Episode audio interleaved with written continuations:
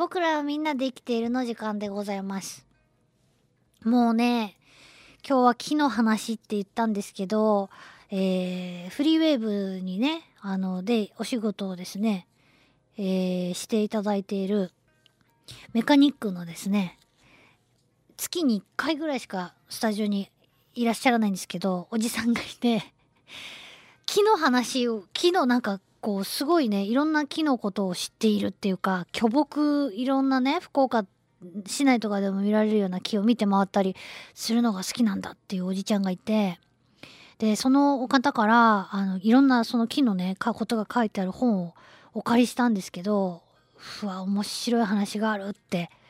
いうのをちょっと見つけて、この本がもうすでに手に入らないんだっていうことをおっしゃってたので、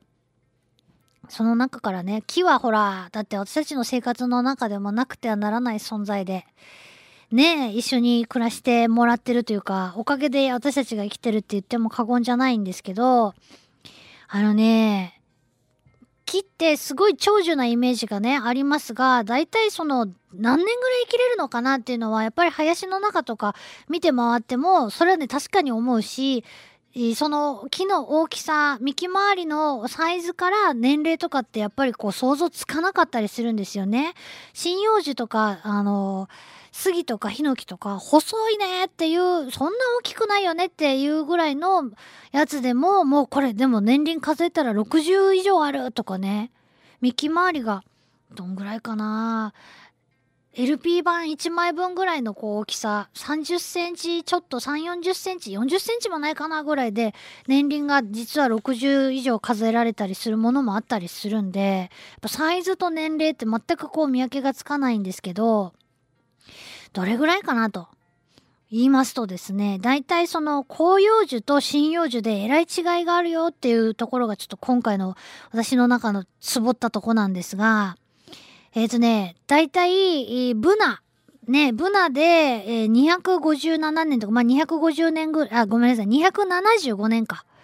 275年ぐらい。カシの木だと450年ぐらい生きられると言われているそうです。広葉樹です。これに対して、針葉樹の杉やヒノキは800年から1000年。ね、薬杉は3年以上、3000年以上のものがあることでもね、有名ですよね。えー、で、セコイアとか、そういうあの大きな木になる木は5000年ぐらい生きれるんじゃないかとかって言われてるんですって。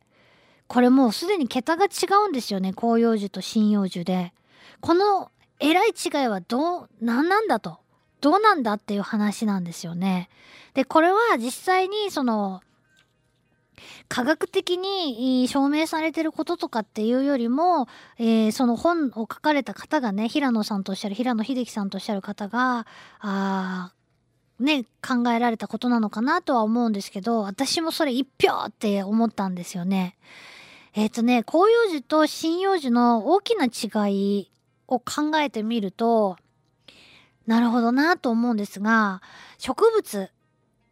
が繁栄していくためには、それぞれの植物がそれぞれの戦略をとっています。これはもう植物だけじゃなくて生き物、生きているものを次の時代に、えー自分の遺伝子を残していきたいと思って、えー生きているわけなんで、思っていなくてもそうやって生きるようになっているんで、命って繋がっていくものなんで、みんなそれぞれの戦略を取っているわけですよね。例えば花がいい香りを持って美味しい蜜を蓄えて虫を呼ぶ。えーこれも一つの戦略なわけですけど、そのやり方もそれぞれ様々あると。で、植物、あ、木の仲間もそうだよっていうことなんですが、広葉樹は、どうかっていうと、昆虫に頼って、えーやはり受粉をお願いして種をつけてるものが、みんなほとんどそうですよね。どんぐりだって栗だってそうですよね。えー昆虫が寄ってきて、で、花粉をね、体につけて、また別の木へ飛んでってくれるおかげで、受粉が促されるというやり方をする。ここがやっぱり大変なんじゃないかと。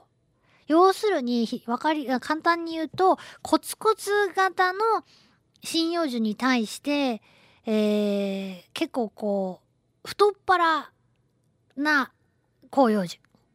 うん。浪費型というにはちょっとね、ちょっとピンとこないんですけど、こう、太っ腹というか、要は、虫を呼ぶための努力をいろいろやってると。虫が、ああ虫を呼ぶために、え、蜜を作り出したり、えー、ね、花粉をいっぱい作ったり、えー、花を、そのために花を咲かせたりっていうことに、すごいエネルギーを使ってるはずだと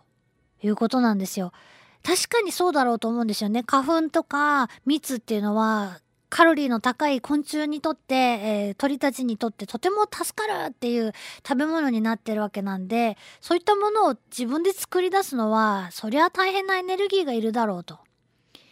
えー、ね、それに対して針葉樹は風任せ。風で花粉運んでもらうから別に虫はって虫とか鳥とかにはそんなにお世話にならなくてもっていう感じなのでその辺の努力が必要ない努力というかエネルギーが必要ないよねっていうことなんですね。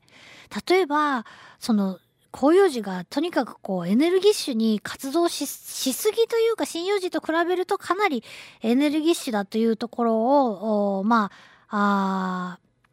検証するもう一つの事実として水を吸い上げるスピード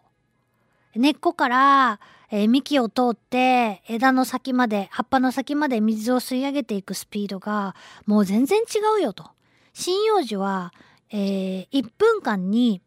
5ミリから2センチぐらいしか、キュッ、キュッって ちょっとずつしか水を吸い上げられないけれども、えー、例えばブナの木、広葉樹のブナの木は、1分間に7センチ。奈良の木、まあ、どんぐりの木ですね。どんぐりの木になると、なんと1分間に70センチも水を吸い上げてるっていうことなんですよ。だから、まあ、要は、広葉樹は短い期間でエネルギーを使いすぎなんじゃないかと。太く短くタイプ。うん。で、えー、ここまでだったら、なるほどそうかもしれないねって、あの、納得しますっていう話の、まだ上昇なんですよね。なるほどそうかもしれんをもう一つ押す見解として、そういったことに、えー、そういったことというのは虫を呼んだりすることに失敗した時のダメージ。せっかく鼻つけたのにとか、せっかく水、あ、蜜用意したのに、虫が一丁こんちゃけどとか、なんか、結局、受粉できんかったっちゃけどとか、こういったしまあ、こういうことだってまあ実際あり得るわけで、この時の、えー、目的が果たせなかった、空振りした時のショック、ダメージは、木にとってかなり大きいんじゃないかと。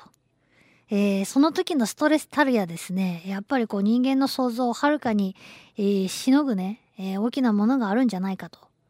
そういったことで、がっくりきて生きる気力を失ってね、もういいやって、これ以上もうちょっともう元気出ませんけどっていうような、えー、植物もいるんじゃないかと。疲れ切ってしまう、その広葉樹はいるんじゃないかという話なんですね。ここはすごく本当そうかもしれないと。これはそんな人間みたいなことを木が考えるわけないやんってえー、思うかもしれませんけど、いや、木の方が先やろうと。人間の思うようなことじゃなくて、木の思うようなことを人間がやってるだけなんじゃないかという気がね、してきたんですね。歴史が古いですからね、木の方がね。ということでですね、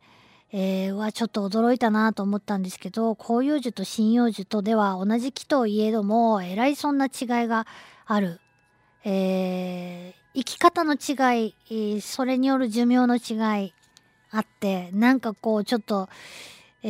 ー、ね、自分と比べてしまったりして考えてしまいました。で、あの、大きな木、巨木と言われる木は、あ幹回りがですね、3メートル以上のものこれが、えー、環境省の調査で、えー、巨木であるというふうに認定される、あの、基準になってるんだそうですが、あー日本国内でその2001年ですけども2001年の環境省の調査でその幹回りが3メートル以上の巨木と認定された木は、えー、7万本ほどあるそうです。ねへえってそんなにあるのかって思うのかそんだけしかないのかって思うのかちょっとピンとこない数なのかもしれないんですけどもでどんなとこにそんな大きな木が生えるのかなって巨木が育つのはどんな条件どんな環境なのかなっていうと、えー、水が豊かであり水はけがかつ良いところ、えー、そして日当たりがよく風当たりが弱いところこういったところに大きな木が育っていると。えー、この条件を満たす場所を、え、探すと人里近くの山の斜面の下の方、え、平地に続く山から平地につながっているような場所、まあ、山の麓のね日当たりのいいところここにはどんなここってどんなものがあるかっていうと実はね古い神社がそういったところには非常に多いということなんですよね。神社には大きな木があることが本当に多いです。どっちが先なんだろうっていつも思うんですよね。木が、こんな大きな木が立っているからここに神社を作ったのか、それとも神社を建てた時に木を植えて、えー、神社だからということで木も大事にされて大きくなってきたのかって、えー、それがちょっと不思議だったんですけど、木の寿命を考えるとね、なんか少し見えるような気がするようなしないようなと。いうふうにねちょっと思ったんですけどね。神社巡りをすると、えー、巨木巡りにもちょっとねつながるんで面白いなと思いました。面白かったんでしょうか。ということで今日は大きな木のねなんだか不思議な内側のお話でした。ありがとうございました。LoveFM Podcast. LoveFM のホームページではポッドキャストを配信中。スマートフォンやオーディオプレイヤーを使えばいつでもどこでも LoveFM が楽しめます。LoveFM.co.jp にアクセスしてくださいね。LoveFM Podcast